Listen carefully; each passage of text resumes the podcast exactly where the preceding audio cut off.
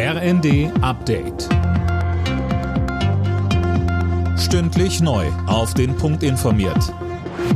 Ich bin Tom Husse. Guten Morgen. Finanzminister Lindner tritt nach dem Urteil aus Karlsruhe auf die Bremse. Wie es aus Regierungskreisen heißt, hat sein Ministerium die Haushaltssperre ausgeweitet. Sie gilt demnach nicht mehr nur für den Klimafonds, sondern fast für den gesamten Bundeshaushalt.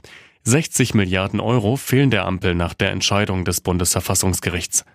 Über die konkreten Folgen wird heute auch im Haushaltsausschuss des Bundestages beraten. Mehrere Experten kommen zu Wort. 1,5 Grad, das war eigentlich mal das Ziel. Jetzt steuert die Erde auf eine Erderwärmung von fast 3 Grad zu. Das UN-Umweltprogramm hat anderthalb Wochen vor der Weltklimakonferenz vor einem dramatischen Temperaturanstieg gewarnt. Christiane Hampe. Die Menschheit breche alle Rekorde, wenn es um den Klimawandel gehe, so das UN-Umweltprogramm. Selbst wenn die gegenwärtigen Klimaschutzzusagen der Staaten in aller Welt umgesetzt würden, bewege sich die Erde auf eine Erwärmung um 2,5 bis 2,9 Grad bis zum Jahr 2100 zu. Bei der UN-Klimakonferenz in Dubai müsse es jetzt deutliche Fortschritte geben. Seit der Industrialisierung hat sich die Erde bereits um fast 1,2 Grad erwärmt. Nach dem Auftritt eines Taliban-Funktionärs in einer Kölner Moschee hat Bundesinnenministerin Faeser erneut Aufklärung gefordert.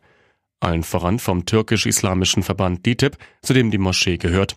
Und weil der Taliban mit einem Visum über die Niederlande nach Deutschland eingereist war, sind die dortigen Behörden jetzt auch im Fokus. Faeser sagt, die jetzt überprüfen, wie das möglich war. Ich glaube, das ist auch wichtig, dass wir dort Aufklärung bekommen, weil ansonsten kann es ja unseren Behörden nicht auffallen, wenn dort gültige Schengen-Visa sind. Mehr als jedes vierte Auto in Deutschland schwächelt bei der Beleuchtung. In mehr als 19 Prozent der Fälle sind die Frontlichter betroffen, heißt es vom Zentralverband des deutschen Kraftfahrzeuggewerbes. Meistens sind die Hauptscheinwerfer falsch eingestellt, 3,4 Prozent sind aber auch einäugig unterwegs. Alle Nachrichten auf rnd.de